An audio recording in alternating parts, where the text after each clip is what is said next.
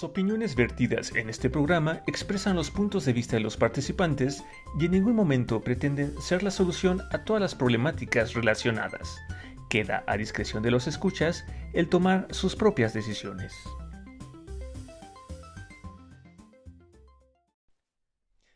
Hola, les damos la bienvenida a una emisión más de Entropsi, un espacio donde exploramos y reflexionamos sobre esos elementos psicológicos que nos caracterizan como seres humanos. Hola Iván. Hola Fede, ¿qué tal? ¿Cómo andas? ¿Cómo andas? Pues ando muy desvelado. ok. Tuve un... Bueno, no fue una fiesta, más bien es que... Bueno, sí, fue una reunión. Ok. Y, y estuvo interesante. Y aunque no acabó tan tarde, pero como que sí hice varias cosas el día de ayer. Y estaba muy cansado. Pero, este, pues ya, aquí, levantado, ¿no? Y, y puntual contigo para poder grabar este episodio. Más te vale, Iván, más te vale. Pues qué ¿Y bueno. tú cómo estás? Bien, creo que fíjate que entré en un periodo reflexivo intenso y me he descubierto con cosas nuevas. Y es como cuando estás haciendo un inventario y de repente sale algo padre en tu inventario y dices, órale, mira, tengo esto. Entonces, como diría yo que muy positivo, particularmente en estas fechas. Qué bueno, qué bueno.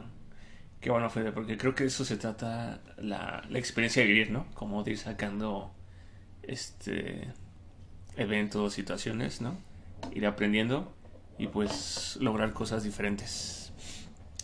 Y pues a, a diferencia de los episodios que ahorita teníamos, hoy a ti que nos escuchas, te traemos nada más y menos que un episodio especial. Especial, un especial, Iván.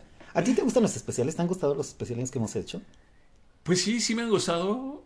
Creo que tratamos como de meter información un poco técnica o de cosas que tal vez están pasando en la actualidad, ¿no? Que puedan tener un impacto o que quizás han tenido un impacto en nosotros y por lo tanto decimos, no, es que tenemos que platicar de esto. Ajá. Pero este, son como un pequeño break, ¿no? Para los temas y las secuencias que tenemos. Espero no sean de tu desagrado.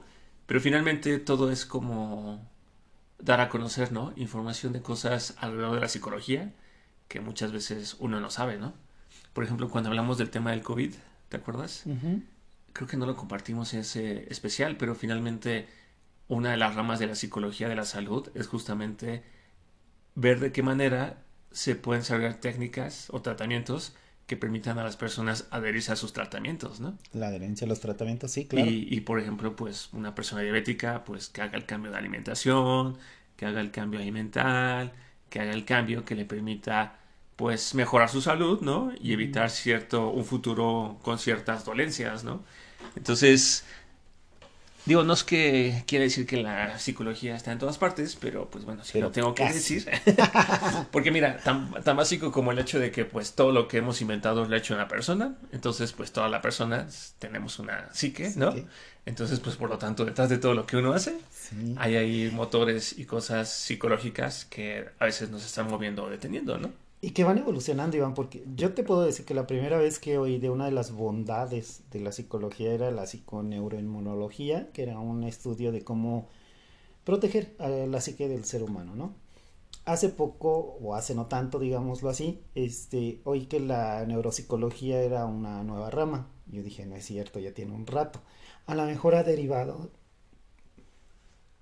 y te ha llevado hacia otros caminos pero el objetivo final sigue siendo lo mismo, ¿no? Ahorita hace poco, fíjate que alguien me comentaba, Iván, que hay unos estudios en Francia en donde decía que están investigando cómo el ser humano puede armarse o, eh, o abastecerse de las suficientes defensas para que desde la psique se produzcan mayores y mejores defensas. Entonces dije, pues eso era lo de las otras dos versiones, ¿no? La de la neuropsicología, por ahí va, y, y eso de psiconeuroinmunología, pues también ahí va. Entonces digo, bueno, le cambian el apellido, pero el objetivo es el mismo, ¿no? Y seguimos evolucionando. Y hay cosas súper interesantes en, en, en el estudio de la biología, los logros científicos, y cómo pueden ir identificando estos pasos y estas fases de cómo va evolucionando el conocimiento sobre el ser humano, Iván. Sí, sí, finalmente creo que eso sí es algo que ya hemos comentado, ¿no? Todo el conocimiento que se ha ido desarrollando a lo largo de, la, de cada época, de cada tiempo, pues ha ido permitiendo crear las bases, ¿no? Del nuevo conocimiento que personas en algún otro momento de su vida logran desarrollar, ¿no? y pues es como una pirámide, pirámide, ¿no? Donde nosotros ahorita estamos viendo una parte, en parte, los resultados y avances de lo que otras personas construyeron, ¿no? O desarrollaron hace muchos años. Y de situaciones mundiales, Alguien dice la Primera y la Segunda Guerra Mundial, yo te digo pandemia, 2020, tres años después, Iván. Estamos tres años después de, de, de este despegue de la pandemia a nivel mundial y el conocimiento y la manera de hacer y de vivir las, los eventos ha cambiado. Nunca va a volver a ser igual.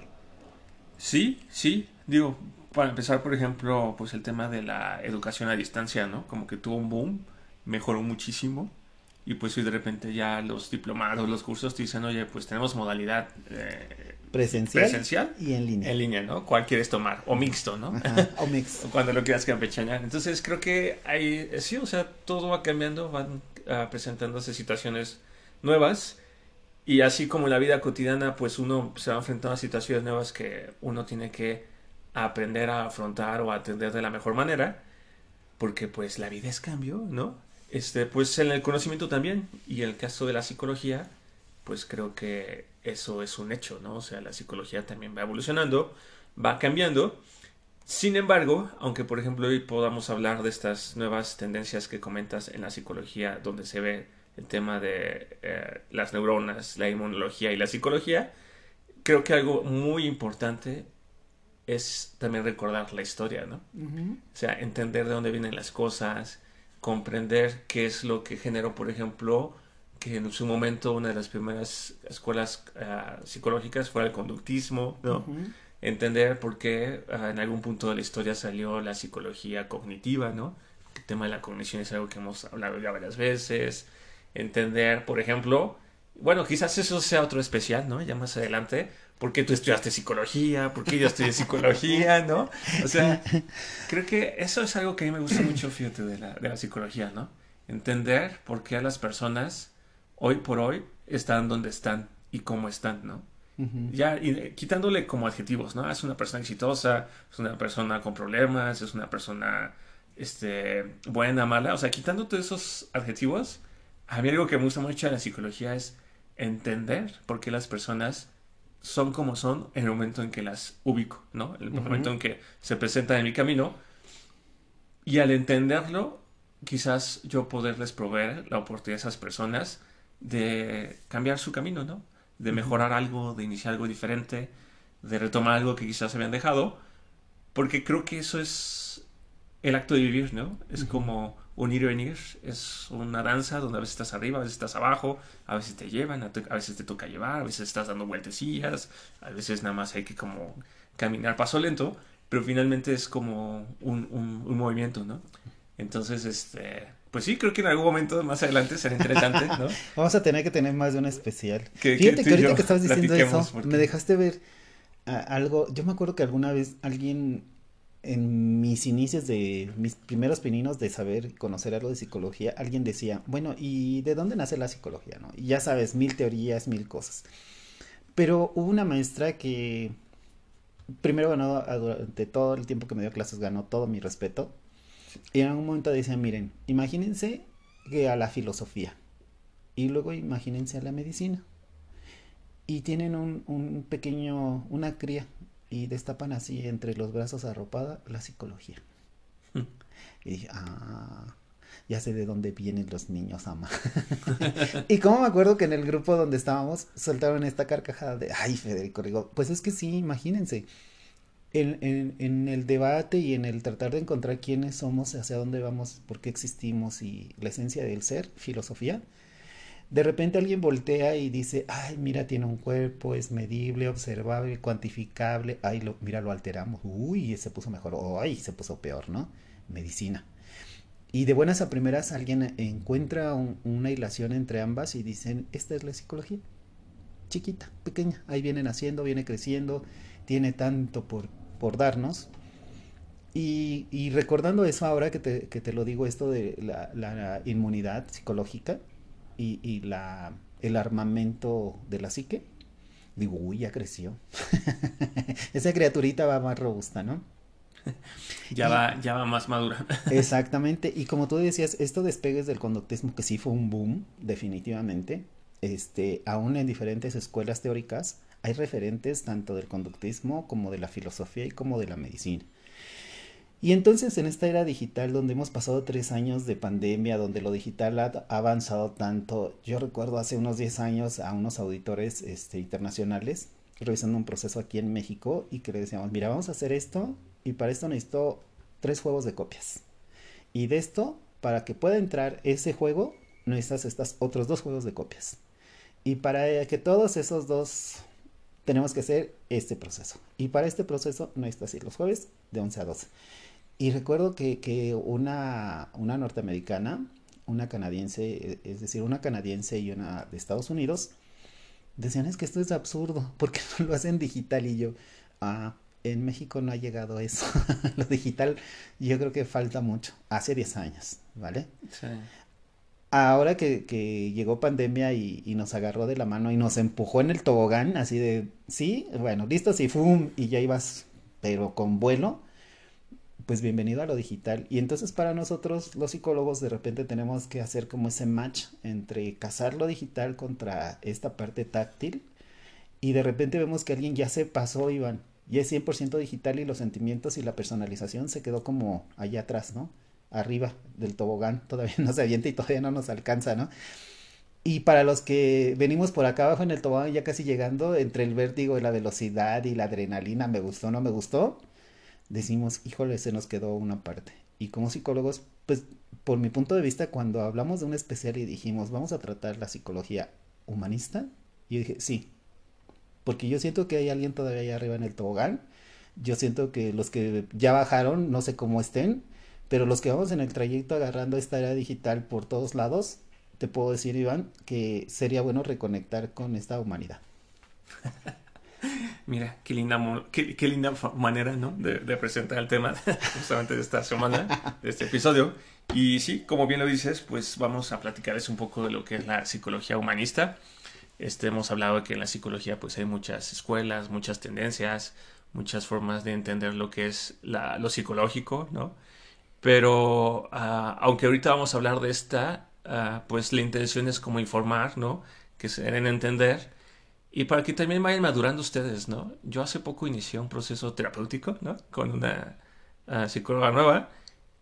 Y en, el, y en, algún punto de la conversación se le dije, oye, ¿y tú como qué línea manejas, no? O sea, ¿qué línea de, de, psicología manejas? Y ya se me hizo, se le, se le hizo extraña mi pregunta y me dijo, ah, ya, pues es que, pues no sé, soy este... Soy eh, trabajadora social, no soy psicóloga.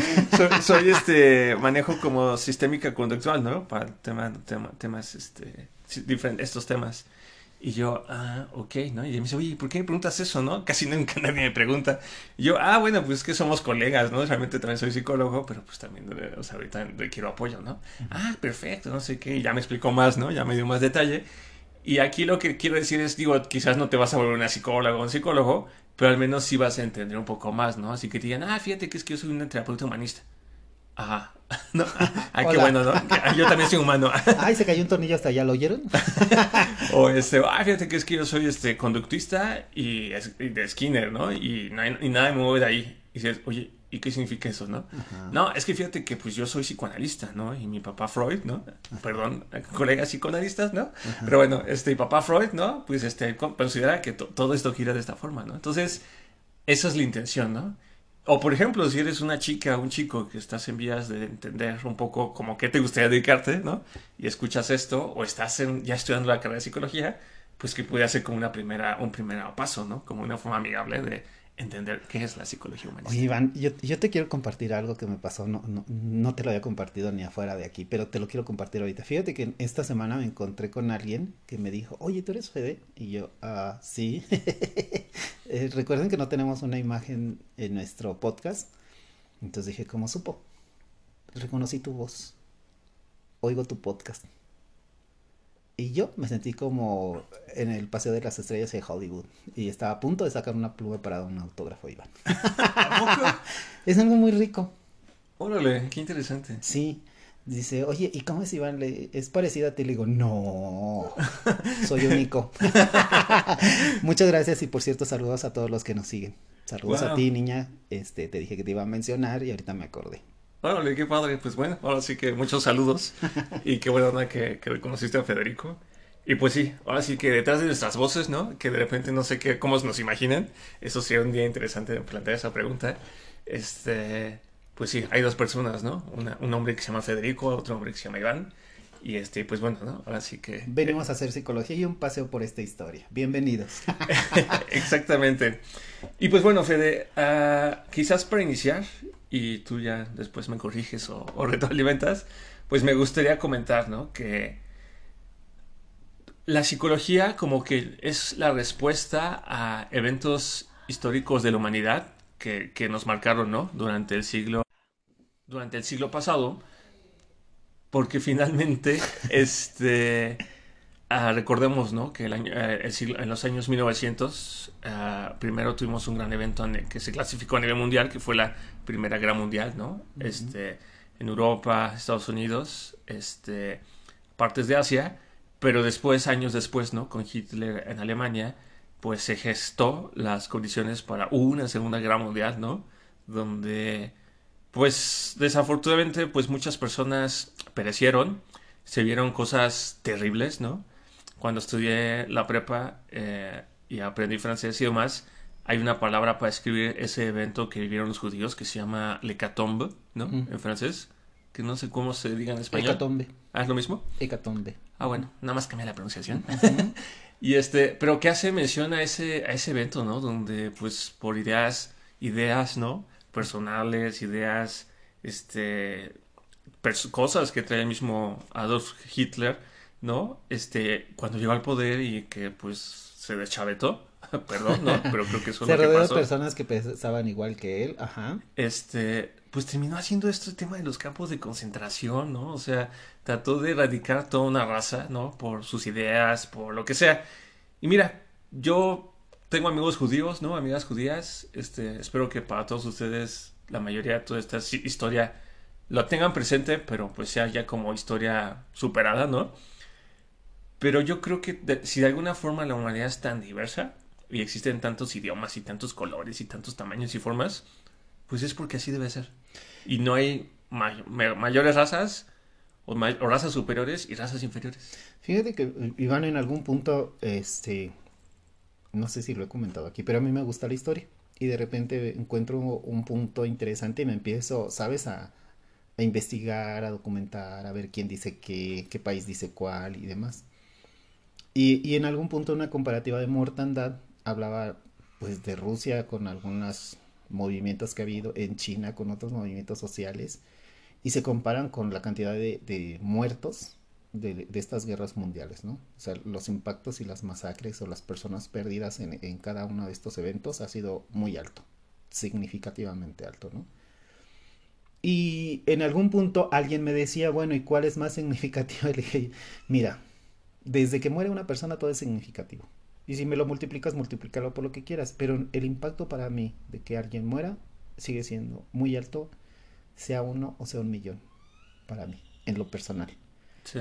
Entonces, ¿dónde murió? ¿Quién lo hizo? ¿Por qué lo hizo? Yo volteo y te digo, híjole, son como 5 millones, ¿no? Entonces, a mí no importa el, el, país, no importa la situación, aquí pasó algo muy feo. Y esperemos que esto que dices de que las lecciones ya pasaron y que tenemos que aprenderlas y que el evento terminó, yo digo, sí, estoy contigo.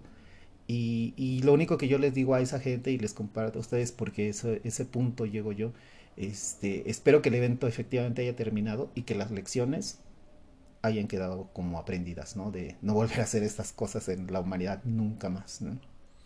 Que bueno, también somos como cabezas duras y desafortunadamente creo que...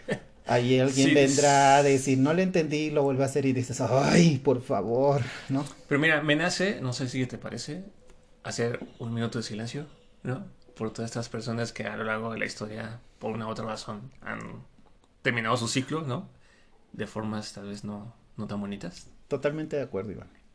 Va, pues muy bien, escuchas, este, pues los invitamos a guardar este minuto de silencio.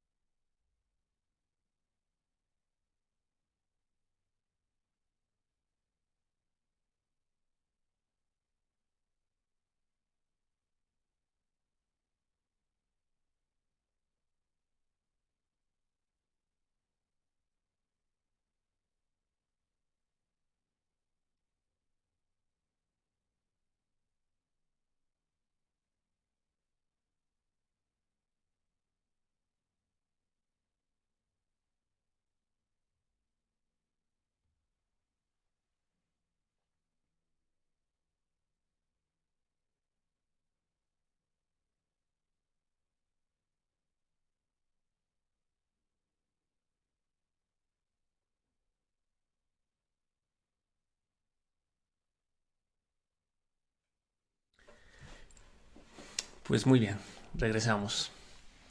Y bueno, antes de derivar en todo este tema, lo que estaba compartiendo es que a partir de los eventos que se tuvo durante la Segunda Guerra Mundial, uh, se surgió la necesidad, ¿no? De tener una nueva forma de hacer la psicología. Y entonces uh, surge una nueva ciencia que pretende integrar la concepción del hombre y el quehacer terapéutico con un informe más holístico, filosófico, además de científico.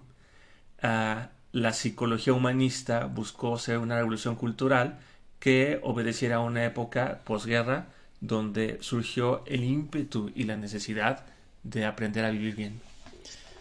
Y a convivir mejor. ay, el silencio creo que me, estuvo aquí ahogando, aquí, van en la garganta de, ay, tengo que decir esto, tengo que pensar aquello. Pero sí, mira, este, esta parte del humanismo a mí me encanta y debo de reconocer que creo que de todas las corrientes teóricas de la psicología es la que menos he leído. Honestamente, las, las he estudiado por referencia o por contexto o por aplicación o O ciertos personajes, ¿no? Porque yo ubico mucho, bueno, siempre, para mí tú hablas mucho de Eric Fromm, ¿no? Ya les contaremos, pero Eric Fromm, ¿no? Como que son las figuras. Y, y dentro de, de, de, estos esquemas, yo creo que cuando estábamos armando este dije, híjole, tengo una deuda con el humanismo, yo tengo que leer más humanismo. Porque, primero porque me gusta, yo creo que cuando yo tendría unos 16, 17 años, este, fui a una obra de teatro y en la obra de teatro venía un diálogo que después supe que era de Eric Fromm eh, y que dice que todos los hombres cuando van hacia una cima este, tienen una perspectiva y cuando llegan arriba la perspectiva cambia. Que es interesante ser el número uno, pero siempre es importante ser el número dos, porque puedes ver cómo es el éxito y puedes volver a ver cuál es el proceso y entonces puedes reubicar tu éxito y disfrutarlo más. Entonces, esa obra de teatro decía que te invitaba a que siempre procures llegar en segundo lugar. Órale, qué curioso. Y entonces, eso me marcó mucho. Dije, sí es cierto, a veces quien llega al principio no ve todo lo que te ven los demás, ¿no? De la cumbre. Pero a veces en la cumbre estás solo. y entonces dije, ay no, si mejor el 2. Yo así ya veo cómo llegó el de arriba, me ubico. Si el otro llegó y se paró mal, bueno, pues yo llego y me siento. Este vienen allá atrás otros, ay, pues me tomo mi tiempo, me descanso y a lo mejor me llego hasta bien acompañadito en una de esas. Entonces, como que me hizo una filosofía, Iván, de yo ser siempre un número 2. Yo sé que he sido número uno para muchas cosas, soy un teto, soy todo lo que tú quieras, pero mi objetivo siempre fue ser el número dos. Y resulta que eso es algo de la filosofía de Fromm, que es uno de los humanistas que traemos hoy de paseo con ustedes, fíjense. Vale, qué curioso, fíjate. Eso, creo que esa sería una pregunta que podemos hacerle a nuestros escuchas de este episodio. Es como si ellos tienen como alguna... ¿Cuál es su filosofía de vida, no? Porque, por ejemplo, mi camino, mi filosofía de vida es como siempre buscar a ser más perfectible, ¿no? O sea, como a en todos los sentidos, mi cuerpo físico, lo psicológico, en lo laboral, en la pareja, o sea, como en todo lo que pueda ir mejorando, ¿no? Entonces, como que algo que a mí me llama mucho es ese sentido de buscar ser mejor, ¿no? Y ahorita tú me dices, no, bueno, o sea, yo sí aprendo y quiero, pero algo que me busco, en muchas cosas lo que busco es ser el número dos. Eso está interesante. O sea, digo, yo no digo que no busque ser de los primeros, pero no, a mí no, yo no mando pensando que tengo que ser el mejor, ni el primero, ni el segundo, ¿no? Nada más ir mejorando, ¿no? A mi propio ritmo. Pero creo que sí interesante. Vamos a dejarte esa pregunta ya en el podcast a los escuchas, a ver qué nos, nos comparten. Y bueno, Fede, siguiendo un poco con lo que compartes y con lo que le estaba diciendo, uh, yo encontré que la psicología humanista nace oficialmente en Estados Unidos en 1962, cuando un grupo de psicólogos de la época declaran su voluntad de desarrollar un enfoque nuevo que trascendiera los determinismos y la fragmentación de los, de los vigentes como del psicoanálisis y el conductismo. El objetivo era desarrollar una nueva psicología que, que se ocupaba de la subjetividad y de la experiencia interna de las personas como un todo, sin fragmentaciones como la conducta del inconsciente, la percepción o el lenguaje. Sí, Iván, fíjate que eh, eh, te digo que a mí me encanta esta corriente, por eso me siento en deuda. Y no quiere decir que he leído poco, pero creo que puedo leer más.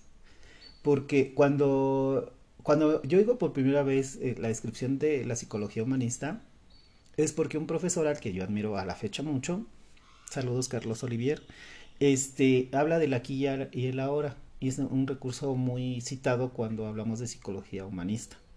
Entonces, cuando habla del aquí y ahora, yo decía, mm, bueno, pues vamos a ver de qué se trata esto, ¿no? ¿Cuál es la apuesta del aquí y el ahora? Y es como un referente de la psicología humanista que te dice, ¿sabes que tienes que desarrollar todo, todas tus capacidades creativas deben de ser desarrolladas al máximo? Porque es tu ser humano, es tu em, embaque, todo el bagaje, todo lo que eres y todo lo que puedes ser, lo que te constituye. O sea, tú tienes un nombre, tienes una identidad, eres una persona, eres un ser humano y tienes unas capacidades, desarrollarlas. No te pidas ser un super Iván, pídete ser un Iván completo. No te pidas ser este, un Iván diferente. Busca y arma tu mejor opción de ser Iván. Y entonces como que rompe los moldes y te dice, no, el molde eres tú. Vamos a ver hasta dónde puedes llegar. Conócete, pruébate, este, intenta cosas distintas. Va a haber cosas que son para ti y cosas que no son para ti. Y dije, ay, qué interesante, eso me suena bien padre. Oiga, ¿y eso qué es? Psicología humanista. Dije, wow, sí quiero. Y luego, estudiando un poco la teoría, y, me dicen esto que nos acabas de compartir tú, de que rompe el conductismo y empieza a divorciarse del psicoanálisis y empieza a tener una nueva ruta, un nuevo camino. Y entonces dice, ok, rechaza las explicaciones sobrenaturales o supersticiosas, resalta la importancia del uso de la razón y de la razón y de la ciencia para la vida del ser humano. Es decir, no rompe con esta parte de la ciencia donde debemos investigar la ciencia por sí y descubrir nuevas cosas y realizar nuevos descubrimientos. Y te dice, no, vámonos al ser humano, vamos a conocerlo.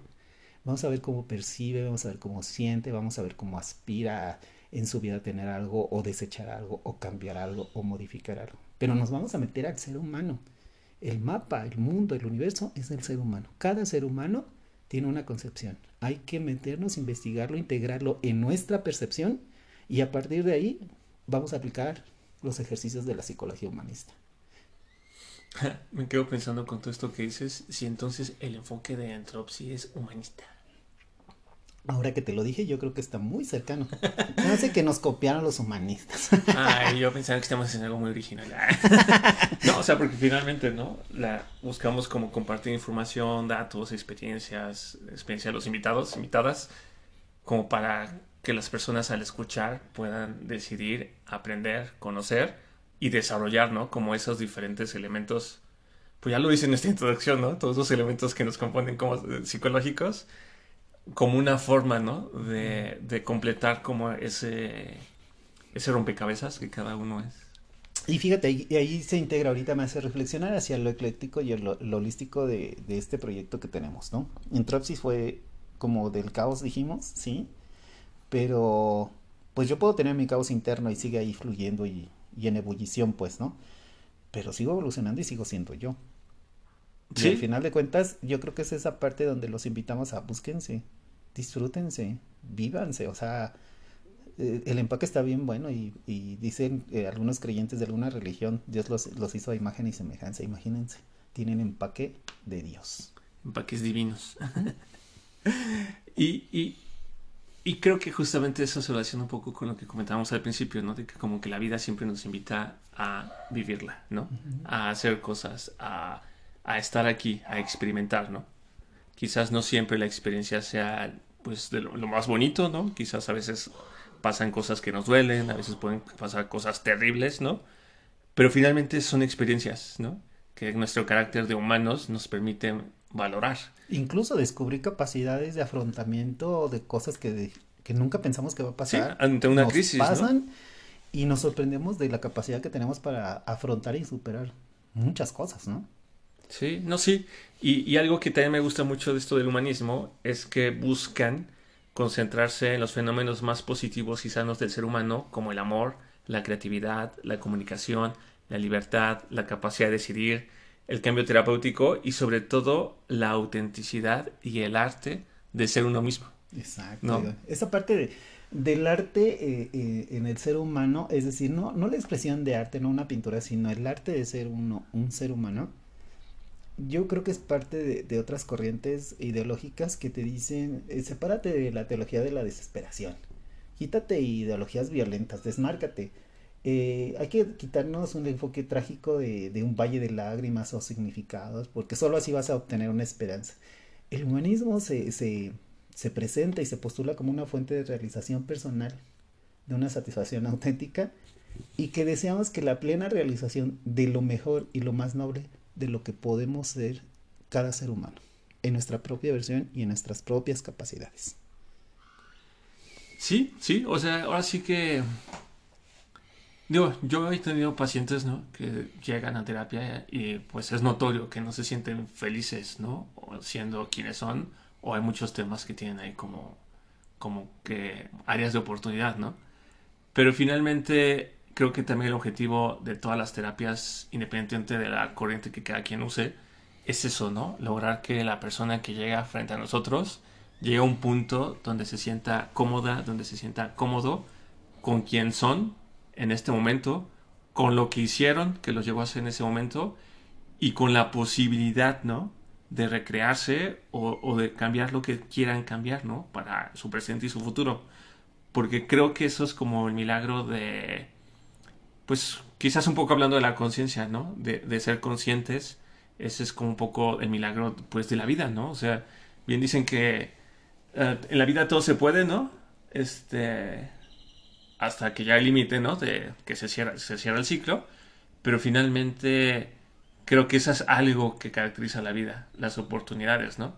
Dice uno, ya, pero es que fíjate que mi trabajo me dio tal oportunidad y al final la perdí y, y pues era una oportunidad única en la vida, ¿no? pues sí, sí lo creo, ¿no? Y quizás el camino sea distinto y ahora hay otras cosas que pasar. Pero pues yo diría, oye, ya poco es el único trabajo, ¿no? o sea, mi punto es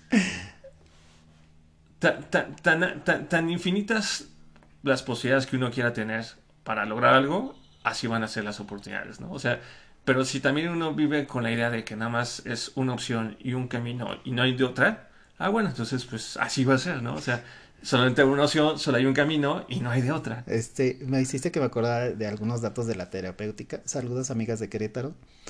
Este, fíjate que en, un corte en escenario alguien me contacta y me dice, no, mi trabajo es lo peor, ya me voy, no me valoran, bla, bla, bla, bla, no, muero, muerte y destrucción, ¿no?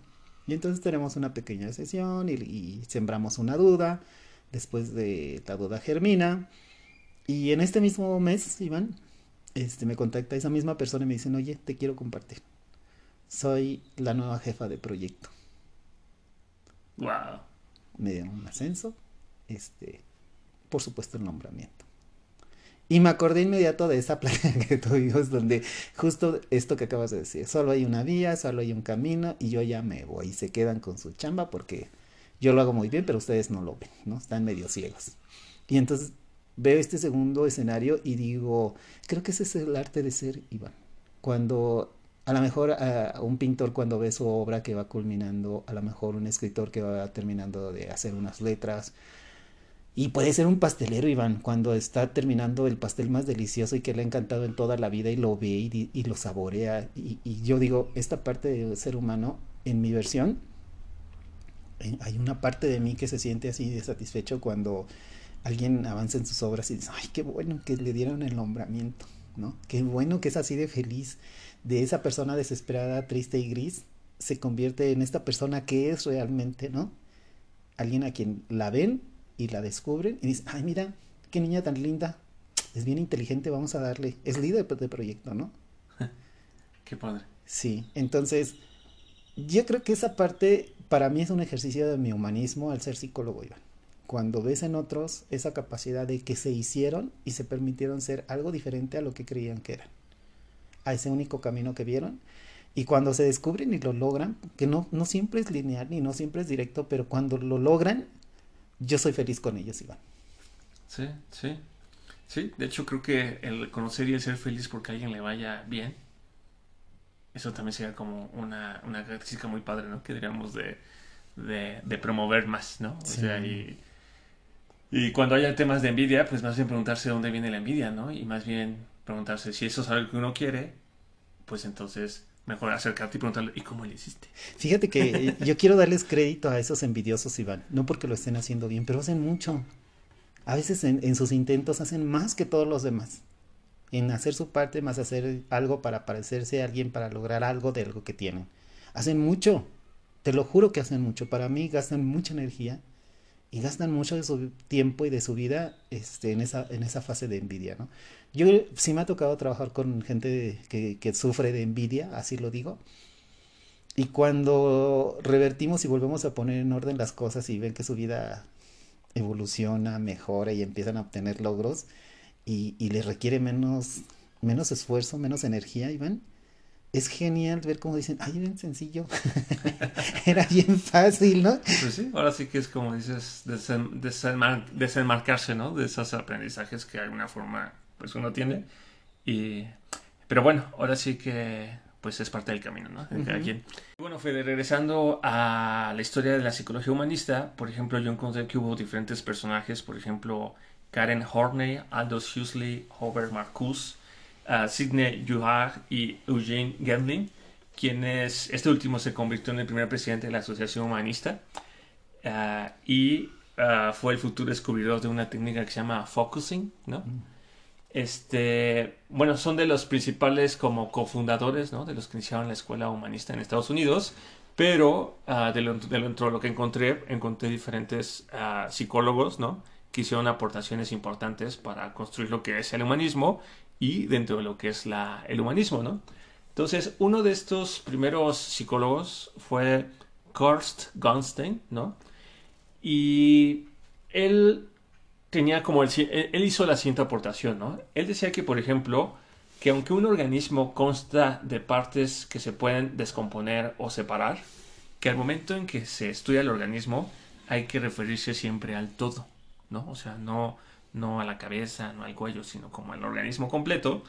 Y también, por lo mismo, comenta que el ser humano tiene ah, algo muy particular que lo distingue del resto de los animales, que es la capacidad de elegir y de decidir, ¿no? Como para, como, como pilares, como elementos cruciales para, al momento de definirse a sí mismos, ¿no?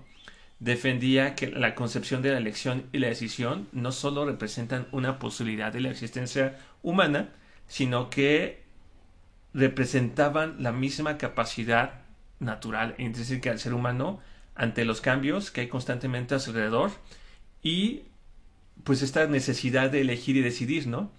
Ahora sí que como una forma de ir creando ese camino para su propia autorrealización, ¿no? Este, ahora sí que en resumen, lo que decía Kurst es que al ser humano hay que entenderlo como un todo, ¿no? Y que estas dos habilidades que tenemos, que es de elegir y decidir, son cruciales al momento de entender ah, desde un enfoque humanista lo que ha hecho esa persona para ser quien es hoy. Ahora sí que respondiendo a mi pregunta. Y, en el tema de cómo encaminarlo hacia su propia autorrealización. Fíjate, Iván, que en algún punto me puse a reflexionar porque yo cuando estudié conductismo me decía que tenía que tener la percepción completamente libre y despejada para percibir todo, toda la conducta. La conducta, primero la conducta manifiesta y luego la, nos enseñaban que la oculta y así, pero teníamos que percibir todo. Y con esa propuesta teórica donde también te dice hay que percibirlo en su todo, digo, pues se parecen mucho. Ya cuando se empiezan a divorciar y bifurcar caminos, este, es qué, qué parte es predominante, ¿no? O sea, vas a ver todo, pero debes de centrarte en esto. Si quieres ser muy científico, entonces deshazte, deshazte de tu parte objetiva y vete a estos hechos o representa esto o identifica esto, cuantifica o cualifica esto, ¿no? Pero todos parten de un mapa general donde dice que el todo debe de ponerse sobre la mesa y luego empiezas como a, a identificar, ¿no? Y empiezas a hacer ciencia cuando te alejas ahora un poco del todo y te segmentas hacia un punto. Eh, eh, desarrollas una investigación, generas una hipótesis y tratas de comprobar. Ahí está el método científico, ¿no? Cuando vemos el conductismo y te dicen, no, fíjate la sudoración, este, fíjate la conducta, este, las repeticiones y esta parte dices, híjole, pues tengo que fijarme en todo para identificar en qué momento se da la sudoración, por ejemplo, ¿no? De hecho hay entrenamientos, ¿no? Hay entrenamientos. Y entonces cuando llega esta parte de, de la revolución humanista, que hay un divorcio de las, de las corrientes pujantes en ese momento, por supuesto hubo todos estos autores hacen una apuesta y en el conjunto de, de, elementos que consideran ahora predominantes o que deben de cambiarse, siento que en ese momento es cuando nace la escuela humanista, ¿no?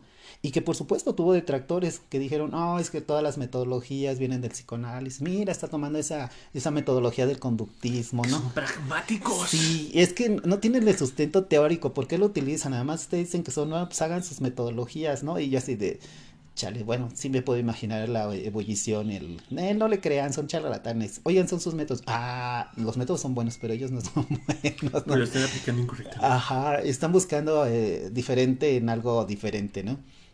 Saludos a mi maestra de cuantitativos, eso me acordé de ella. Utilizan una pala y quieren decir que usaron un bisturí, quieren meter un bisturí y no les alcanza con la pala, ¿no? Entonces hay que saber qué buscas. Saludos, teacher. Este, y entonces llega esta ebullición del humanismo y dicen, a ver, vamos a separarnos de todo esto que decíamos y de esto, todo esto que decíamos. Y nos sentamos y ponemos sobre la mesa y decimos, a ver, ¿qué es el ser humano? ¿No?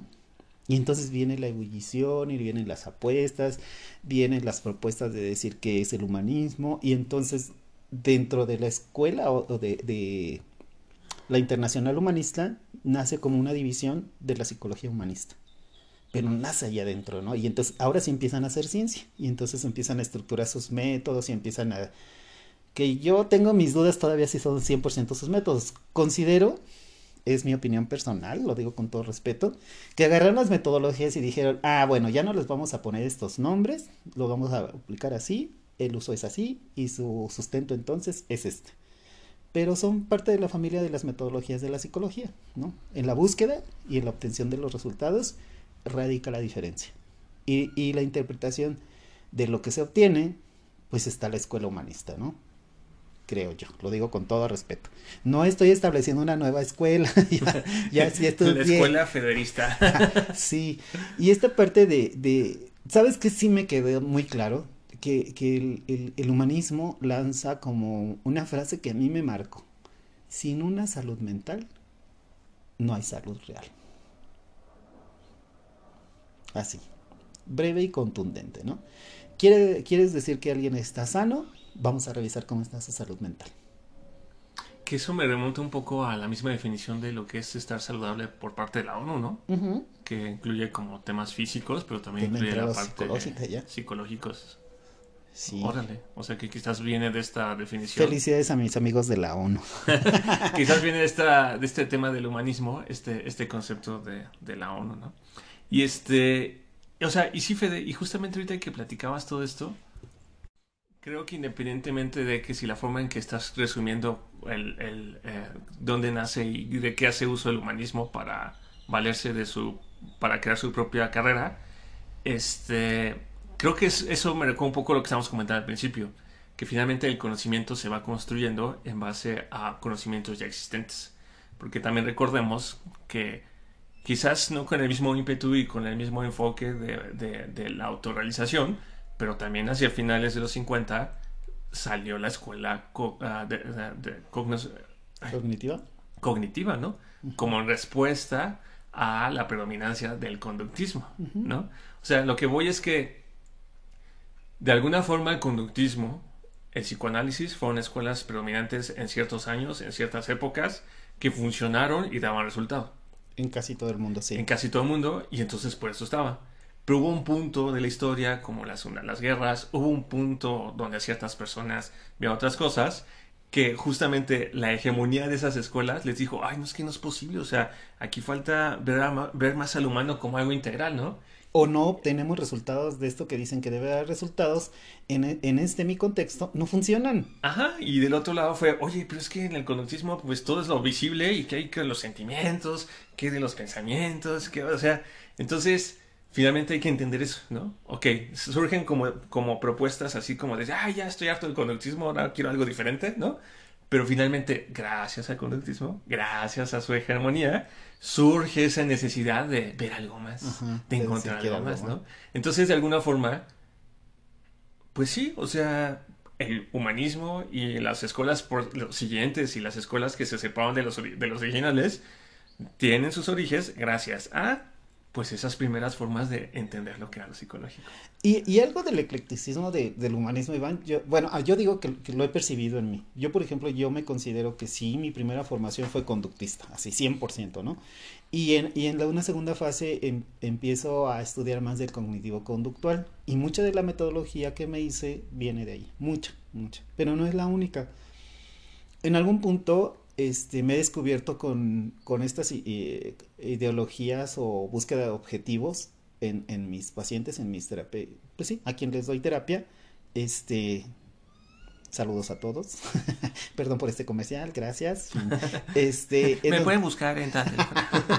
esta parte de, de decirles, a ver, tú viniste a ser feliz, vamos a ver cuál es el camino. No te estés pensando en que debes de, tienes que o vas a, a ver, no, aquí y ahora, ¿quién eres? ¿Eres feliz? Sí, perfecto. ¿Cómo hacemos más grande la felicidad? ¿Alguien no es feliz junto a ti? Pues vamos a ver cómo le podemos compartir un poquito porque está re feo que no tenga ni un pedacito del pastel, ¿no? Y en algún momento me he descubierto y me he criticado a mí mismo diciendo, bueno, si soy cognitivo conductual y tengo una metodología, establezco mis objetivos, hago un programa y tengo este tiempo y lo aplico y de repente no le queda, entonces me vuelvo conductista o me vuelvo humanista o qué me vuelvo. Y entonces me he descubierto más humanista de lo que yo pensaba, ¿no? Porque digo... Felicidades, Federico, tú estás haciendo que tenías cierta deuda al humanismo y mira, en esta y estoy plática, haciendo un poco. Ya te pasa como a nuestros invitados. sí, no, pero ¿sabes qué es lo rico, Iván? Que a veces hago mi diseño y digo, ¿sabes qué? Voy a hacer este 8, 12 sesiones, esos son los objetivos, las tareas, esto se cumple, no se cumple, hay que reajustar esto y luego de repente volteo a ver mi cuadernillo y digo, híjole, no. No, no, no, no. O sea, sí, todo eso, mi plan está bien bonito, pero pues acá está la persona y dice que eso no le queda. Entonces, vamos a cambiar y giramos todo y vamos por un nuevo objetivo, ¿no? Y me los traigo corriendo a veces. Y ahí viene algo que no sé si a ti te ha pasado, Iván, pero a mí a, a, me han preguntado así cuando vamos a empezar, oye, ¿y como cuánto tiempo van a hacer las terapias, no? Y le digo, ay, pues mira. Tú, cinco años. yo creo que tengo un programa que me da en este momento como tanto, entonces a lo mejor, pues digamos que unos tres meses, ¿no? Y hay quien dice, oye, es mucho, ya, ay, es un poquito, ¿no? Hay, hay, hay gente que he tenido que viene de, de, otras corrientes y de otros intentos y me dicen, ¿sabes qué? Pues vengo como, a ver, eh, traigo la energía baja, entonces vengo aquí a ver si me ayudas a me, me cargar la pila, así. ¿Cuánto tiempo tienes con esto? No, pues como ocho años yo, ay. ¿Y nunca habías venido a terapia? Sí, intermitentemente, pero como unos cinco años oye, y si esta vez lo intentamos y terminamos, porque a mí se me hace que has batallado mucho tiempo con, con esto y sería bueno que termines, ¿no? Y alguien me decía, pues es que es bien fácil decirlo, pero pues yo no estoy sano mentalmente y digo, pues diste el primer paso, estás aquí, reconoces algo y ya me diste para trabajar, ¿no? Y me, y me volteo y digo, mmm, mm, mm, tenemos que hacer algo más y tenemos que hacer algo muy eficiente, ¿no? A veces se logra, Iván, a veces sí se ha extendido, pero Creo que de manera intermitente solo he tenido un usuario que ha venido tres o cuatro veces, de así de voy un mes, mes y medio, dos meses, ay ya me voy, estoy bien, y luego, ay, ¿te acuerdas de lo que me dijiste que tenía que trabajar? Sí, este no puedo, ya vengo para que lo trabajemos, ¿no? Y así. Y entonces mi programa se termina, pero en vez de terminarse, honestamente, que yo consideraba cuatro o cinco meses, se llevó año y medio. Y dijo, qué necesidad también. Son de esos pacientes que se auto dan de alta. Sí, y digo, no lo hagan, de veras no lo hagan. Pero bueno, tampoco se pasen mucho tiempo. Porque... Pueden cambiar de terapeuta bueno, si no funciona, pero no se den de alta. Sí. sí. Pero bueno, este... Así que qué padre que ahorita que hablamos del humanismo te das cuenta de que tal vez usabas muchos elementos del humanismo de forma uh, inconsciente, ¿no? Este, o quizás tal vez no tan con el nombre humanismo, humanismo, perdón. Pero bueno, siguiendo con los precursores, otra de las grandes figuras, que yo sé que tú lo conoces muy bien, es Eric Fromm, ¿no? Él, por ejemplo, decía que la principal tarea del ser humano en la vida es darse luz a sí mismo para poder convertirse en lo que realmente es, en alguien noble, más fuerte, más libre. Reformuló este, muchísimas cosas y, por ejemplo, él desarrolló como un... Digo, no reformuló, él escribió muchísimos libros, ¿no? Derivados de su experiencia que tuvo pues en los campos de concentración nazis. Y creo que algo de lo que mucho que él quiso trabajar fue el tema del amor, ¿no? Creo que es algo que, es, creo que si no me equivoco, creo que es uno de tus actores, escritores y psicólogos favoritos, en torno a este tema, ¿no? Como el enfoque, esta visión de... Esta frase me gusta mucho, ¿no? De la tarea principal del ser humano en la vida es darse luz a sí mismo. O sea, es como algo muy romántico. Quizás digas, hey, nadie vamos a darnos luz. ¿Cómo nos vamos a dar luz, no? O sea, que no sean payasos. Pero si, si se ponen, si, si, si hacen un poco de ruido a ese, si hacen un poco a un lado el ruido que les genera esa frase, ¿no?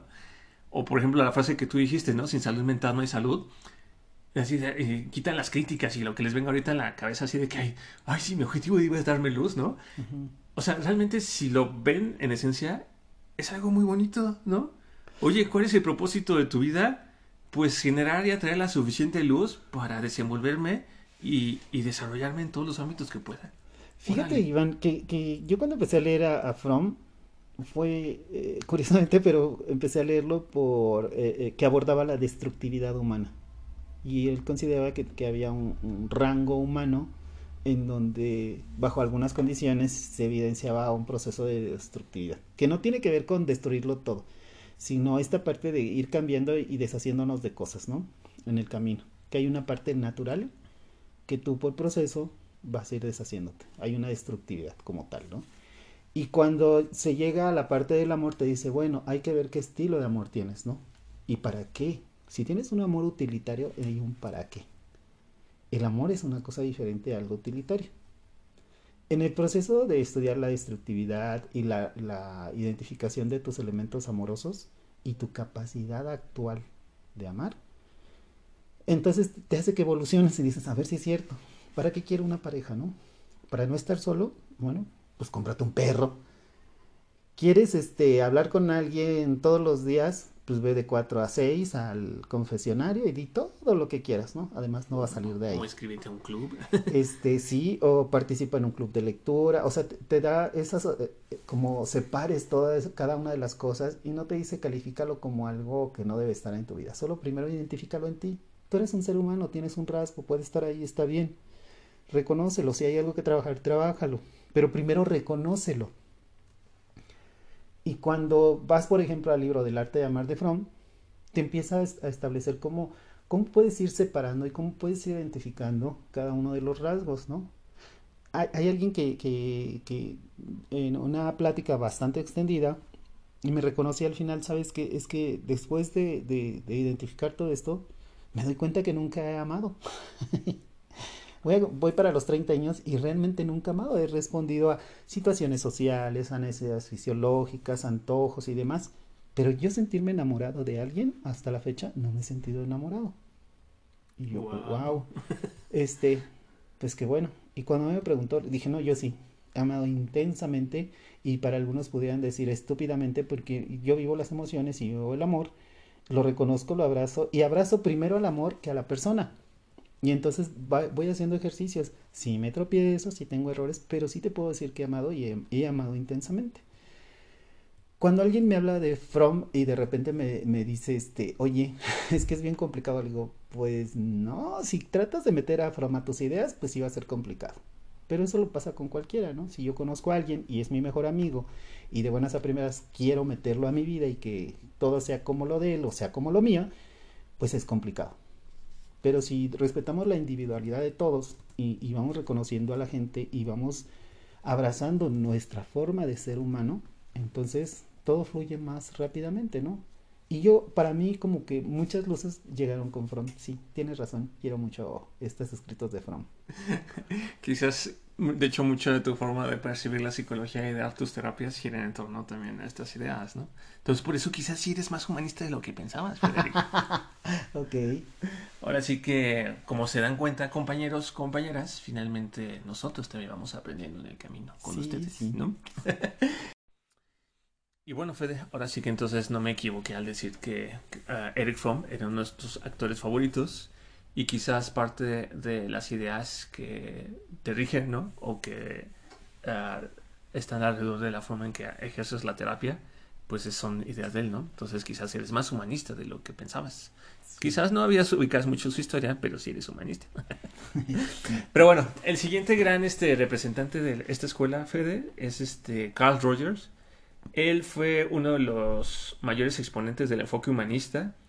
Uh, se interesó en el estudio del individuo y desarrolló una teoría centrada en el yo, es decir, él veía al hombre como un ser racional y a cada individuo como un ser único e individual.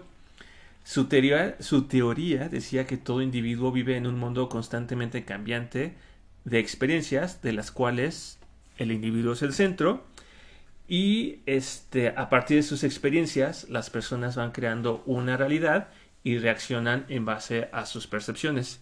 De hecho, aquí entra mucho el tema del ciclo de las emociones ¿no? y los sentimientos. Ah, para él, por ejemplo, la personalidad de las personas puede analizarse según cómo se acerca o se aleja de lo que considera eh, un individuo altamente funcional y él dio ah, la descripción de, de, las personas que consideraba como personas altamente funcionales. Dentro de las características de una persona altamente funcional dentro de su teoría están, por ejemplo, los siguientes atributos. Uno es vivencia existencial. ¿Qué quiere decir eso? que las personas son personas que tienen la apertura a experimentar cosas nuevas, ¿no? A estar aquí en la vida y, por ejemplo, si ahorita te digo, oye, Fede, vamos, este, vamos a tal río a hacer, este, aventura en kayak, digas, ahora le va, que claro, ¿no? Digo, nunca lo he hecho, suena peligroso, pero sí vamos, ¿no? O sea, esa, esa como apertura. Otra es confianza orgánica, es decir, que confían en sus experiencias para ir guiando su conducta a través de lo que la vida les va presentando, ¿no? Es decir, son personas que son conscientes de lo que han ido aprendiendo, de lo que son, y por lo mismo, ante cada crisis o evento que sale de lo cotidiano, confían mucho en sí mismas, ¿no? Yo quiero creer que, por ejemplo, si alguien así, porque cuando hace años tuve mi accidente que me rompió el tobillo, me caigo, quedo en el suelo, y en el suelo mis amigos con los que iba empezaron así como hormiguitas, ¿no? Así como a paniquear todos, ¿no? ¡Ay, se rompió el tabillo! Y desde el suelo, tranquilo, yo los organicé, ¿no? Dije, a ver. Dijiste, tengo pata de pollo, está rota, déjeme en paz. tú llama a la ambulancia, tú llama al seguro, tú ponte aquí, cúbreme del sol, y así, ¿no? O sea, como que quiero creer, ¿no? Que también eso es a lo que se refiere esta confianza orgánica. Ah, experiencia de libertad, es decir, son personas que se brindan la oportunidad de elegir y no les da miedo elegir, ¿no? son personas que le dicen, oye, Fede, ¿qué crees? Pues solamente hay concha de vainilla o concha de chocolate, ¿no? ¿Cuál quieres? La mitad y la mitad. Ándale, eso es una opción, ¿no? Donde dijiste, nada más hay de dos, dijiste, no, bueno, voy a crear una tercera que es la mitad y la mitad. O si estamos en la panadería, me dices, oye, no, Iván, yo quiero un chocolatín. O no, ¿sabes qué? Yo quiero un pastelito. O es más, no quiero nada. ¿No? También es una opción, claro. Exactamente, entonces eso es la libertad, ¿no? La libertad de elegir el otro elemento que las caracteriza es la creatividad. O sea, son personas que tienen mucho esta habilidad creativa y siempre encuentran nuevas alternativas para vivir. Este, son, son mentalmente muy flexibles, ¿no? O sea, él, por ejemplo, ahorita lo que estamos hablando del humanismo y que dices, ah, es que creo que le, debo, le debía mucho estudio al humanismo porque pues como que es de las corrientes que menos había estudiado, pero el que ahorita mientras platicamos descubras que pues al ser ah, muy seguidor de Eric Fromm, ¿no? Y de ideas como de que, oye, es que las personas venimos a darnos luz, o es que la salud mental ah, es importante para que se consiga que haya salud, etc. Y, tú, y tú solito te vas dando cuenta de que, oye, espérate, quizás soy más humanista de lo que pensaba. Ese tipo de creatividad, ¿no? Ese tipo de flexibilidad, para mí, por ejemplo, basándonos en el enfoque de Carl Rogers, desde mi punto de vista, tú eres una persona altamente efectiva, ¿no? Me acabo de poner una palomita. un, atributo más para tu CV. Pero bueno, este, no sé qué, si, quieras tú compartir algo sobre la teoría de... Fíjate que cuando la primera vez, o sea, sí, sí leía Rogers y sí los textos y la parte que te dan académicamente y cumples con el requisito y me saqué 10, déjame decirte.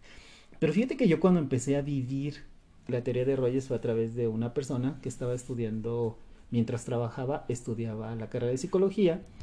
Y en esa parte, bueno, me hablaba de Rogers así como su Dios, ¿no?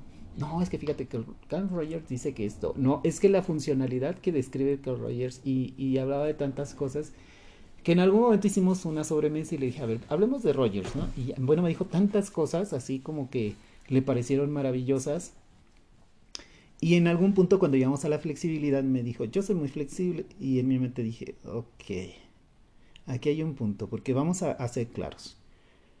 Si tú tienes una humanidad y tienes un rango de conocimiento y un rango de conocimiento y un rango de reconocimiento, es decir, hay un margen, hay un mapa y como un sonar te puedes identificar y cuando empiezas a soltarte alcanzas hasta donde da a tu espectro de persona, personalidad o contexto, no puedes suponer que estás abarcando todo el mundo. Solo abarcas toda tu percepción, todo tu conocimiento y todo tu contexto. Y cuando esta persona me lo dijo, yo soy flexible, yo conozco desde aquí hasta acá y más allá, dije, no es cierto. hay una parte que creo que nos podemos tropezar y hay que ser claros. La flexibilidad no nos obliga a conocer todo el universo ni a considerar que abarcamos a todas las personas ni a las personalidades. Nos permite expandir todo nuestro universo, el que reconocemos y el que no reconocemos. Nuestro universo. Pero de eso a considerar que abarcamos o podemos abarcar todo el universo y las gamas de personalidades, yo lo he dicho con mucha satisfacción. Voy a cumplir 54 años. Lo vuelvo a decir cada vez y digo, híjole, es que me falta tanto por conocer que no me atreveré a decir algo así creo que, que, lo que yo identifiqué particularmente con Rogers es que, pues sí, viene como de, de, un divorcio del psicoanálisis. Hay muchos elementos del psicoanálisis y sí, emigra hacia el humanismo, pero todos tenemos una raíz y su raíz hacia el psicoanálisis como que hay una línea romántica de repente con algunos conceptos. Entonces, esto de la flexibilidad, a mí en lo personal, me hizo dudar de, de qué tanto quien lo lee y quien lo vende promueve que vamos a lograr conocer todo el universo de personas, de rasgos y personalidades en nuestro contexto y más allá de nuestro círculo. Entonces, si me gusta, hay muchas cosas que, que, creo que hizo bien en girar hacia el humanismo. Hay cosas que yo reconozco del psicoanálisis que tiene sus bondades y que yo veo como no favorable, es que a veces lleva demasiado tiempo el, tomar esa metodología y llegar a un objetivo a través del psicoanálisis porque requiere mucho tiempo de, implementación. Una cura, que es el, uno de los objetivos del psicoanálisis, en algún punto Rogers la trae como a, esta nueva corriente y uno de los factores es, es, el tiempo, ¿no? Te dice, te va a llevar unos dos años este, evolucionar y, y obtener una cura. Y yo digo, oye, este, dos años se me acaban mis ahorros emocionales, ¿no? no, imagínate para las generaciones modernas que todo lo quieren tan inmediato. Inmediato. Dos años es... Ok, next. Voy a hacer como que no leí eso, gracias. ¿no? Si de por sí seguirnos y escucharnos puede ser que les cueste trabajo, no sé qué, ¿qué? Una hora y media, uf. Pero síganos, yo sé que les va a gustar y claro que les va a servir. En fin, pero bueno, qué, qué, qué interesante comentario sobre el tema de Rogers. Y creo que ante todo esto hay que mantener una palabra que sería como humildad, ¿no? O sea, yo, yo a veces sí he dicho que a veces una vida humana es muy poco tiempo para poder aprender y conocer y desarrollar todo lo que me gustaría, ¿no? Pero, si lo haces bien, Iván, una vida te alcanza. ¿Sabes? No lo sé. Pero bueno, mejor eso lo platicamos ya fuera de, del aire. Voy a sacar una sartén por si las dudas, amigos. y bueno, este, Fede, dado que yo soy el que le ha dado seguimiento a los precursores, el, siguiente, el, siguiente gran personaje dentro de la escuela humanisma, humanista es nada más y menos que Abraham Maslow. Bravo. No, no, no sé si Abraham, ya a tú que nos escuchas oído hablar de él pero bueno, algo que se conoce muchísimo de él es el tema de la pirámide de las necesidades, ¿no? Pero antes de llegar a esa pirámide, este, él, por ejemplo, considera que ah, el humanismo es una psicología de la salud, no de la enfermedad. No se centra en, casos, en casos clínicos, sino en personas sanas, ¿no? Pero tal vez insatisfechas. Pretende ayudar a la persona a autorrealizarse, desarrolla una teoría de necesidades que habla acerca de la motivación humana que posteriormente amplía y ah, para Maslow la personalidad está relacionada con aspectos motivacionales que tienen que ver con los objetos y las situaciones que vive cada ser humano. No es algo estático que permanezca el interior de la cabeza de las personas y se manifiesta unidireccionalmente, de adentro hacia afuera. Ah, digo, en un resumen, para mí la teoría de Maslow lo que dice es que la motivación es como el centro de lo que invita a las personas a hacer o dejar de hacer.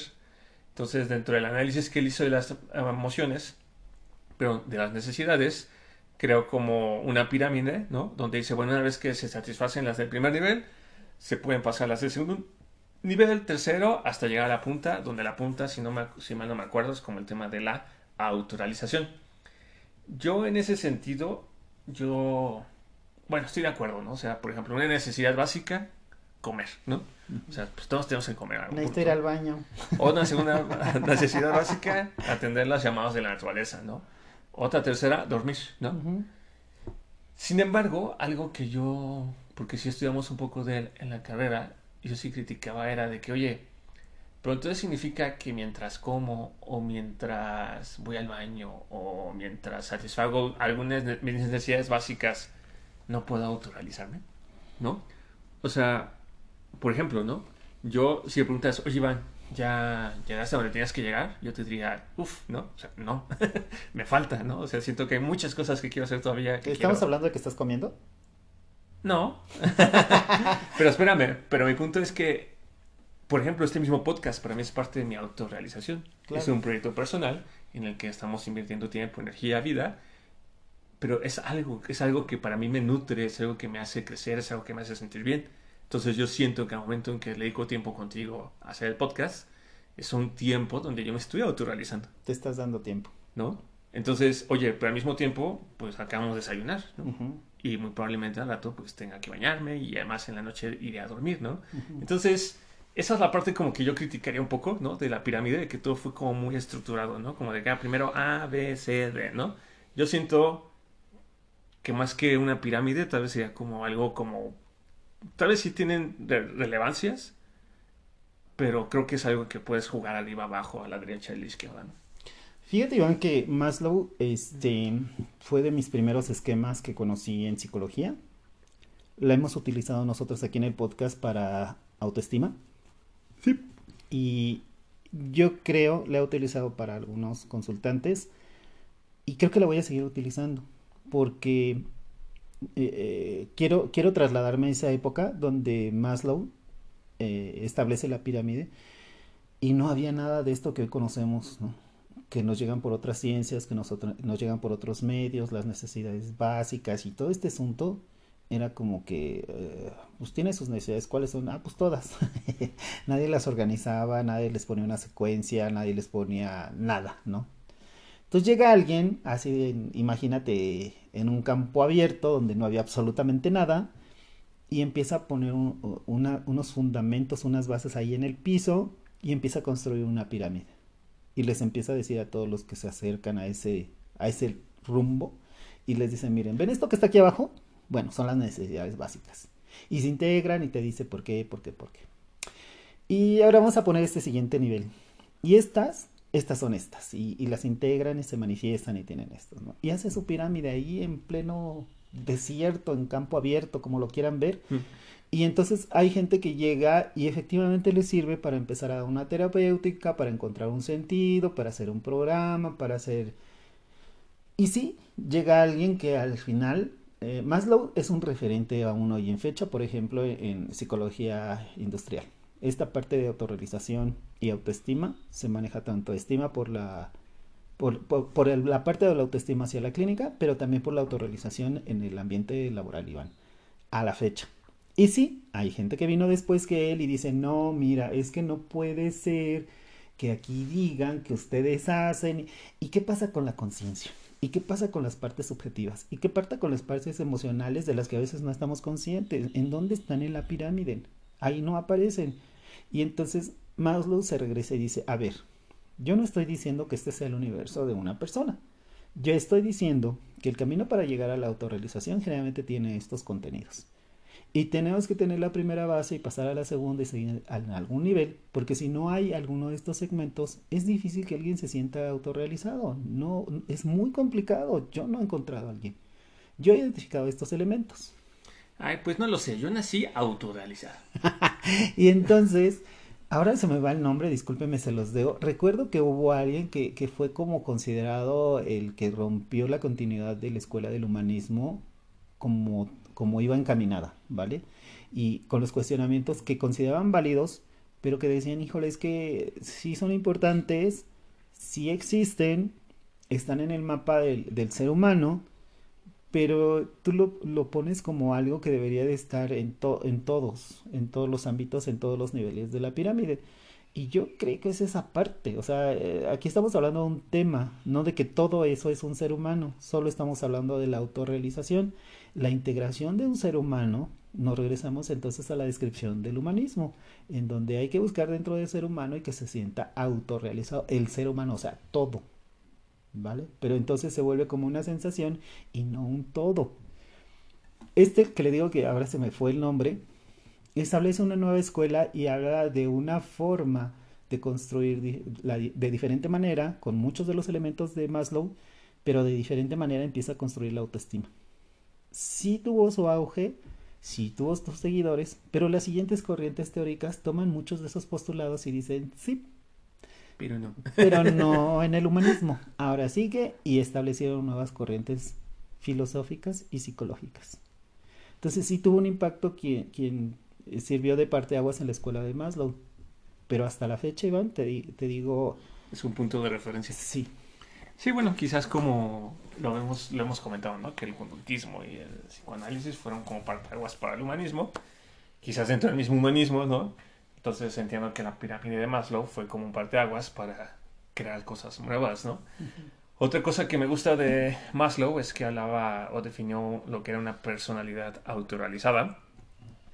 Y este, él decía, ¿no? Que el tema de la autorrealización está al alcance de todo, de todo mundo, pero que eran pocas personas las que lo conseguían y que las personas que logran satisfacer sus necesidades de autorrealización se les consideraba personas autorrealizadas y que solo el 1% de la población podía, llegaba a este, a este como nivel, ¿no? Y él comentaba que algunas de las características de una persona naturalizada, tomen nota, a ver dónde se encuentran ustedes, es porque muestran un nivel alto de aceptación de sí mismos, ¿no? Ah, perciben la realidad de manera más clara y objetiva. Mira, déjalo, traduzco un poco los temas que hemos estado viendo, ¿no? Muestran un nivel alto de aceptación de sí mismo, autoestima. Perciben la realidad de una manera más clara y objetiva, asertividad. Son más espontáneas. Ese tema no lo hemos visto. Piensan que las causas de los problemas son externas, ¿no? Sí, bueno, es un tema como de límites. Disfrutan de la soledad.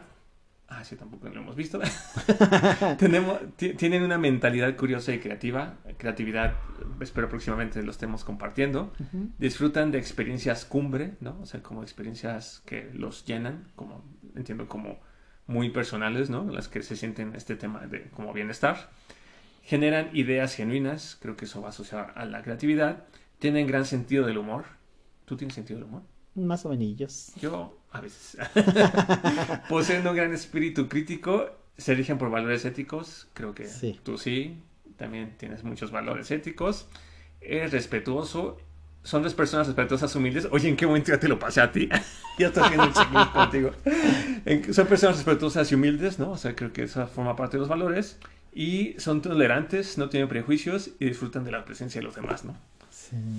Creo que, digo, no es por presumir, pero aquí entre nos creo que Federico podríamos decir que también es una persona autorrealizada, ¿no? Digo, sé que tienes muchos sueños y cosas por cumplir, pero si tomamos este checklist... Vamos bien. Pues vas bien, ¿no? ahí ya tienes otro elemento para el CV, por favor, anótalo, ¿no? Persona autoralizada. Fíjate, Iván, perdóname, me hiciste que me acordara, hubo una, conocí alguna vez tuve un, jefe que se, se, preparó en un colegio privado de bastante renombre aquí en México, mucho dinero cuesta titularse ahí. Mm, el TEC. y este, y recuerdo perfecto que él decía, se burlaba de la pirámide de Maslow decía, esas son algo más que tonterías. Pero él decía que era una persona autorrealizada. Ah, pero se burlaba de, de, Maslow. Y en algún momento, este, me encantó porque participó para quedarse en un puesto, puesto internacional. Estaba en un puesto nacional, participó para un puesto internacional. Y cuando lo evaluaron en internacional, salió muy mal. Y entonces se descubrieron muchas mentiras y fraudes que hizo para obtener el puesto nacional.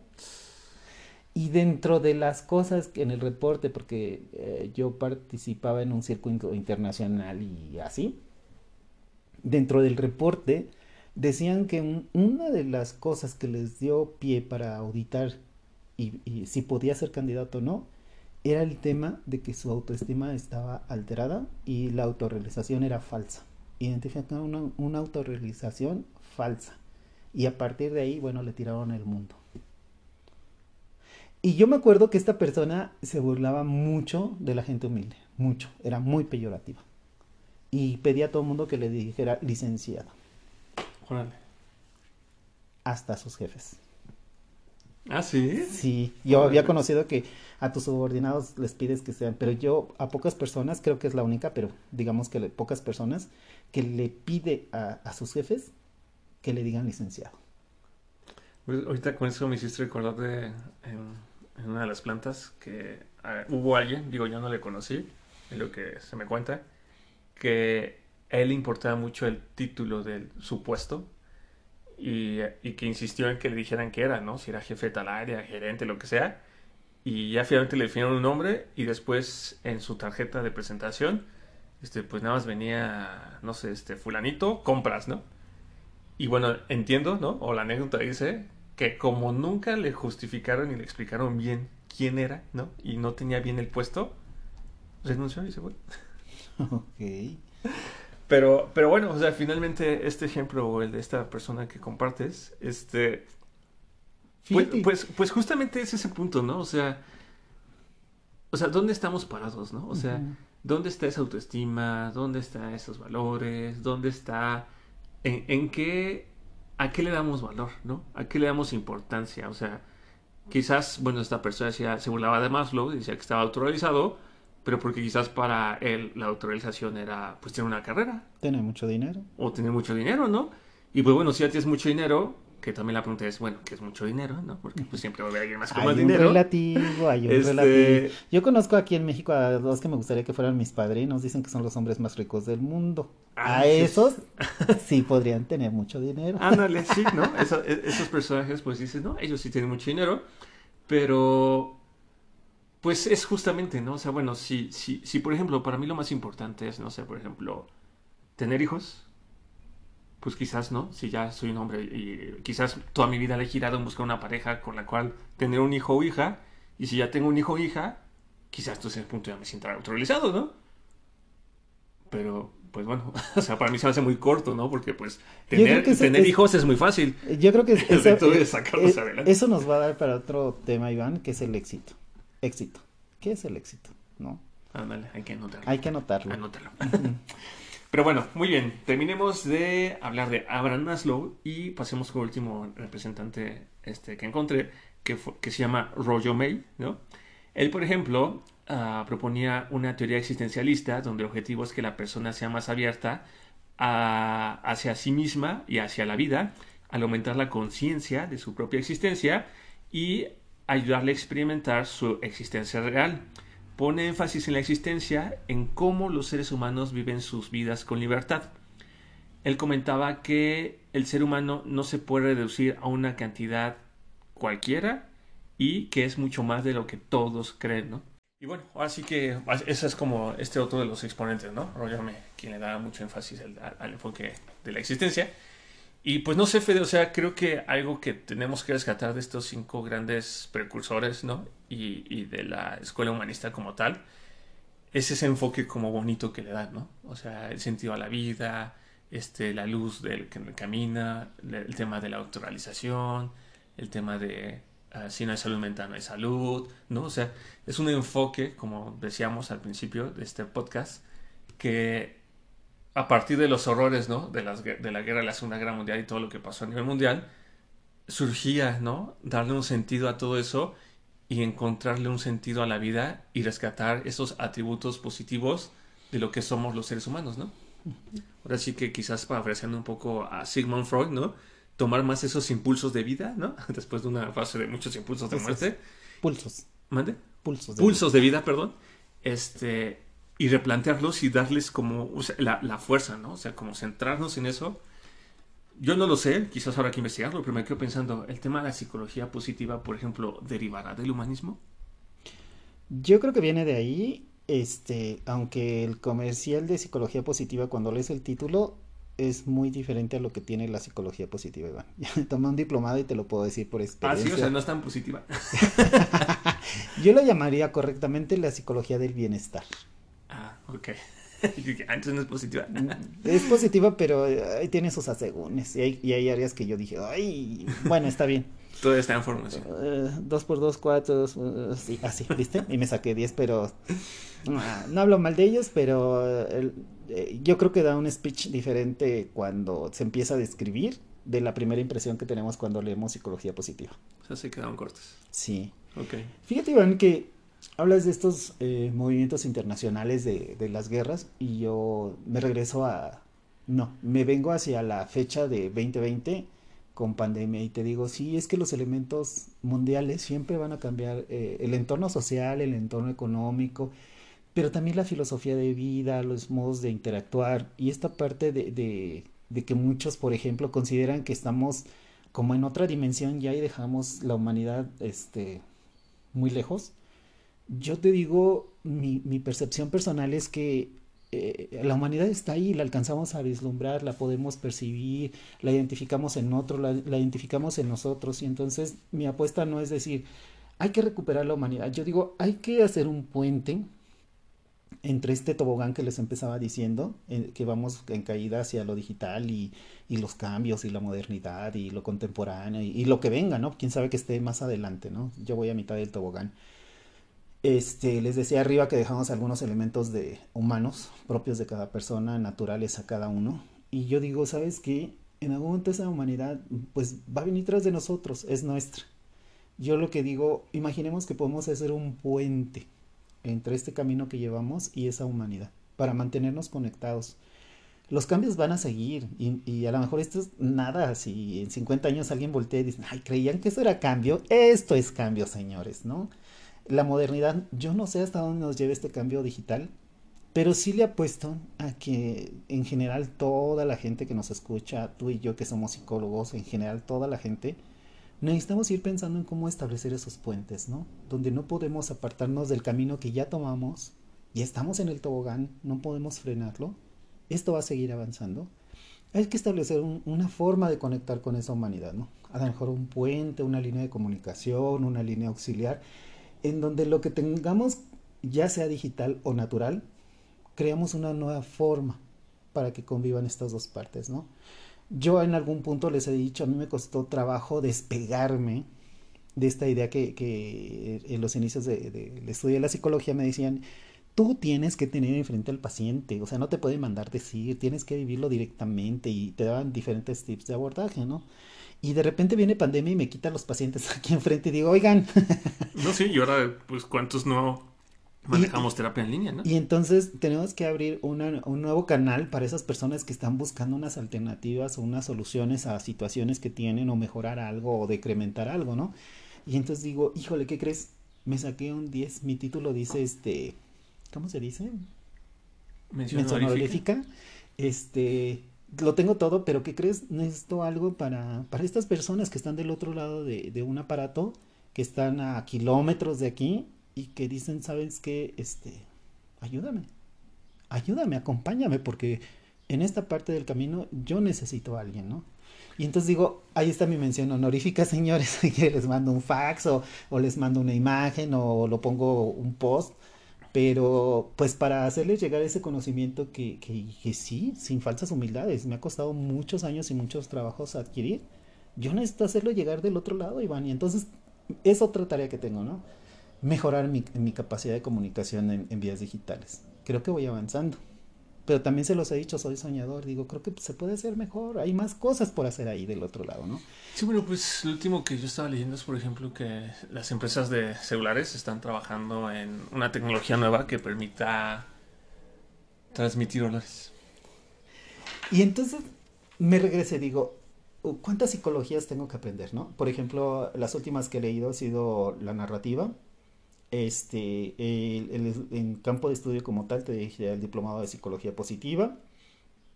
Alguien por ahí me decían que eh, eh, la interconductual iba tomando camino, pero que le iba dando algo eh, que, que, tiene que ver con psicología contextual, en donde te apoyas diferentes medios y conforme al contexto puedes ir haciendo abordajes. Y entonces me regreso a este tema.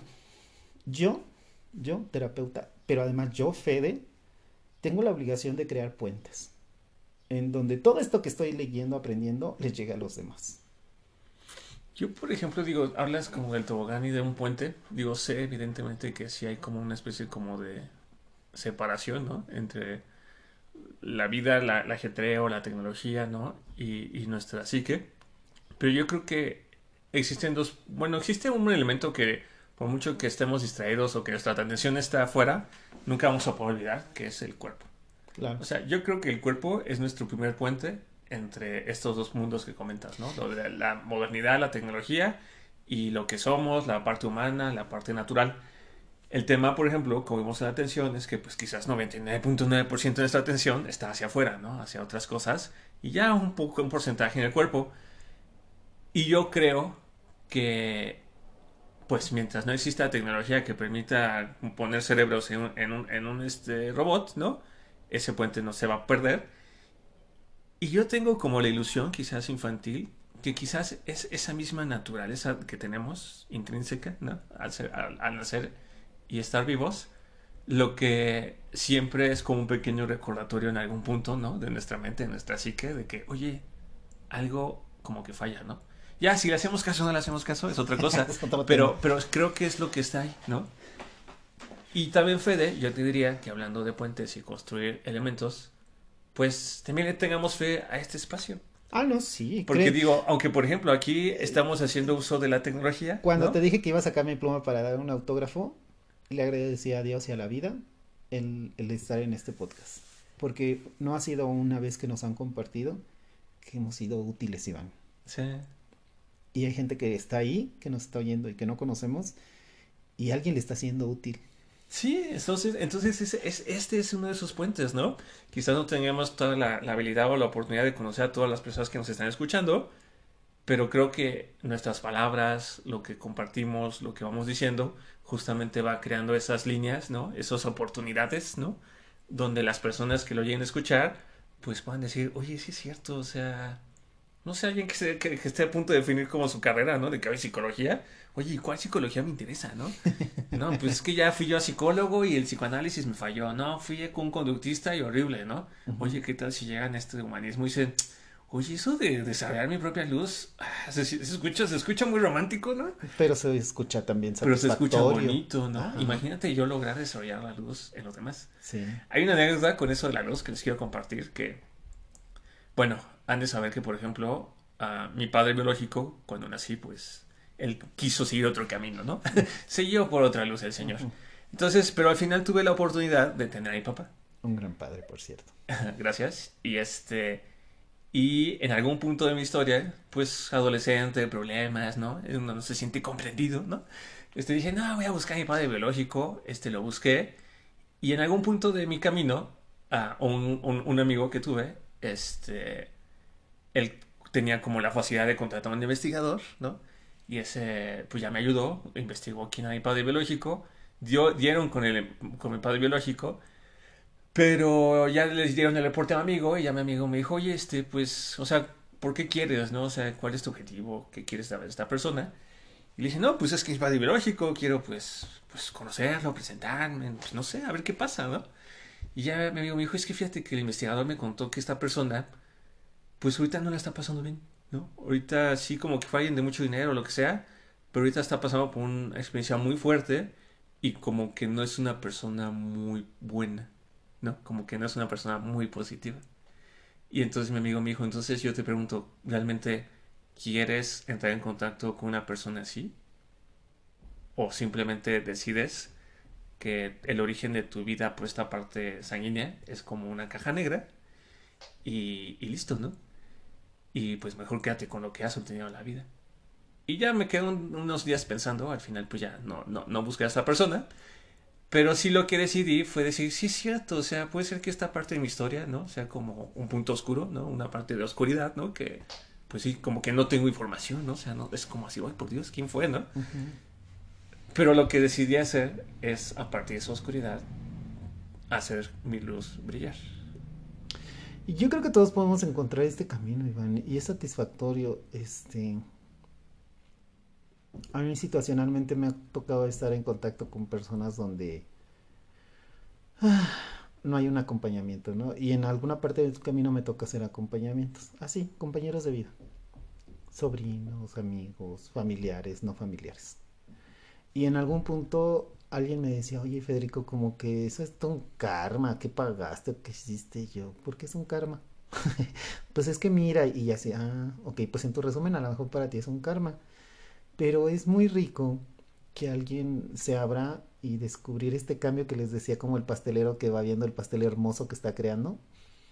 Y digo, yo no los creo, pero voy viendo cómo se van formando, cómo se van transformando, cómo una persona era una cuando el primer día, la primera vez, y luego te sientas en una línea del tiempo y ves el cambio, y ya no son los mismos, ahora brillan, ahora no se viven solos, ahora no tiemblan al estar solos, no se tienen que arrullar aparte, se arrullan ellos mismos, se abrazan, se sienten mejor y, de veras, no es algo que yo les dé, es algo que se dieron ellos. Sí, acompañé en el camino, sí, acompañé en el proceso, pero ver el cambio es delicioso, de veras, esta parte de, encontrar la luz, mm, olvídate de la mía. Cuando ves que alguien abre las manos y encuentra su luz y se encuentra a sí mismo y se disfruta, es increíblemente bello. Órale. Pues qué padre, Fede. Pero, pues bueno, perdón, estimados escuchas, ya estamos muy filosóficos aquí y ya está pasando casi más de la hora y media. Así que... Tenemos que ir cerrando. Cerrando. Y pues bueno, esperamos que les haya gustado esta sesión especial sobre la psicología humanista. Esperamos que hayan aprendido algunas cosas. Este, y pues bueno, en la etapa en la que se encuentren y no se encuentren, pues esperemos que les sirva un poco como para despertar su propia luz, ¿no? Y buscar ese, ese camino a la autorrealización. Y con esto finalizamos esta emisión llena de ideas y comentarios propios y de diferentes líneas de investigación, confiando que en casa ayudarán a crear una nueva forma de conocimiento propio que les ayude en la etapa que se encuentren. Agradecemos que nos sigan y esperamos sus comentarios, sugerencias y agradecimientos en nuestros sitios de Facebook e Instagram y que nos escuchen por Anchor, Spotify, Apple Podcasts, Google Podcasts y YouTube. Mucha luz para ustedes, amigos. Síganos. Igualmente, esperemos que tengan una excelente vida. bye bye. Bye.